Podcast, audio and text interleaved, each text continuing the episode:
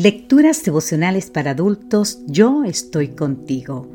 Cortesía del Departamento de Comunicaciones de la Iglesia Dentista del Séptimo Día Gascue en Santo Domingo, capital de la República Dominicana.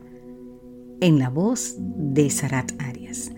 Hoy, 21 de enero, no te miraré con ira.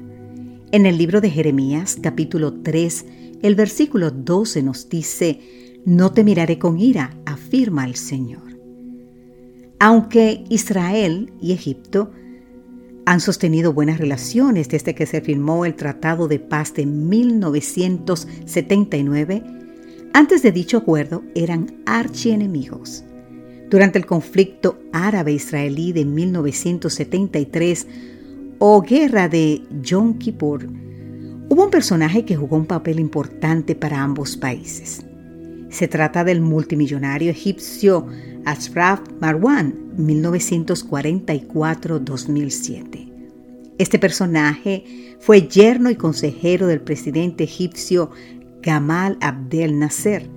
Y tras la muerte de Nasser, Marwan llegó a ser uno de los hombres de confianza del siguiente presidente egipcio Anwar Sadat. Los egipcios estaban tan convencidos de su lealtad que tras su muerte en 2007, el entonces presidente Hosni Murabak se refirió a él como un patriota leal a su país. Lo sorprendente es que Israel considera a Ashraf Marwan como uno de los mejores espías del Mossad, el servicio de inteligencia israelí. En el libro The Angel, The Egyptian Spy Who Saved Israel, en español conocido como el ángel, el espía egipcio que salvó a Israel.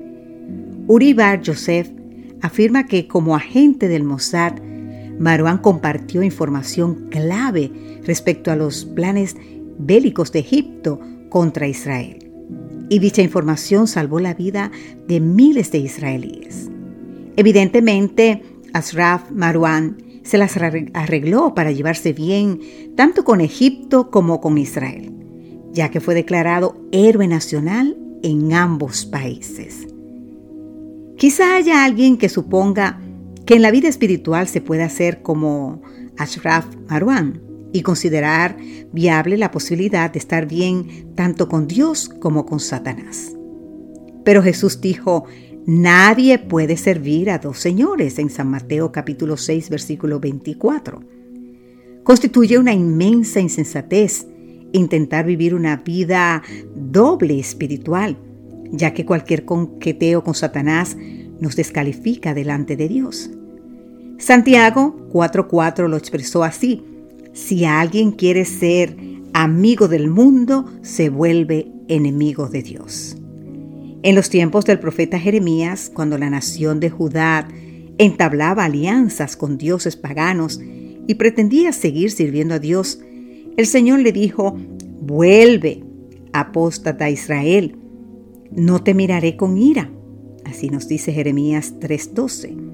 Volver es cambiar de rumbo, es darle una nueva dirección a la vida, es dejar de estar del lado enemigo, alejarse del pecado y comprometerse exclusivamente con Dios. A todo lo que decidamos volver a nuestro Padre, se nos da esta promesa. No te miraré con ira. Entonces, querido amigo, querida amiga, ¿escogeremos estar del lado del Señor? Yo no sé tú, pero yo sí. Que Dios hoy te bendiga en gran manera. Amén.